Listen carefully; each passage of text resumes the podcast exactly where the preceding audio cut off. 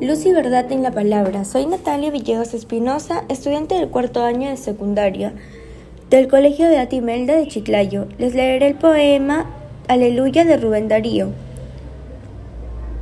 El tema que se desarrolla está expresando alegría. Puede definirse de varias maneras porque la alegría puede ser desde lo más insignificante hasta lo más grande que puede haber en el mundo y con las palabras que el autor nos menciona.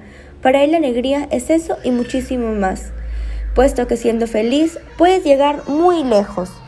El poema es una creación angular llena de márgenes y versos sinceros. Propongo la lectura del poema ya que es muy interesante y emocionante.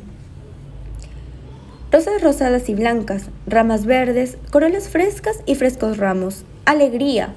Nidos en los tibios árboles, huevos en los tibios nidos. Dulzura. Alegría. El beso de esa muchacha rubia y el de esa morena y el de esa negra alegría. Y el vientre de esa pequeña de 15 años y sus brazos armoniosos, alegría. Y el aliento de la selva virgen y el de las vírgenes hembras y las dulces rimas de la aurora, alegría, alegría, alegría.